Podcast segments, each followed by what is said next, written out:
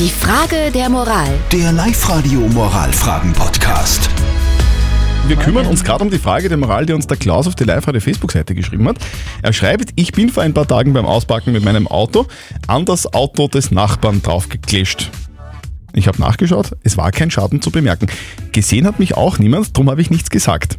Ja, das ist so die, die, die, die, die, die, die Sache, die der Klaus bei uns auf die Live-Radio Facebook-Seite geschrieben hat. Seine Frage ist jetzt, soll er doch was sagen, weil er ein bisschen ein schlechtes Gewissen hat.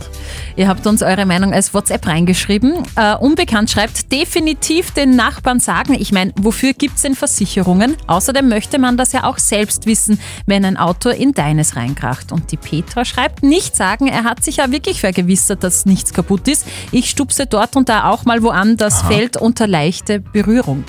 Okay, was sagt denn unser Moralexperte Lukas Kehlin von der katholischen Privatuni in Linz zu diesem Thema? Das schlechte Gewissen ist ein Hund und es richtet sich nicht danach, was man sich vernünftigerweise einredet. In Ihrem Fall haben Sie, nach allem, was Sie wissen, keinen Schaden verursacht. Und damit gibt es keine Notwendigkeit, Ihren Nachbarn zu informieren. Außer es eben doch etwas passiert, sagt Ihr Unbewusstes. Kurz und gut, Sie müssen es ihm nicht sagen, aber vermutlich geht es Ihnen und Ihrem Gewissen besser, wenn Sie es ihm doch sagen. Also, Lukas Kehlin sagt, du musst nichts sagen, äh, aber wenn dich dein schlechtes Gewissen plagt, dann sag's ihm einfach.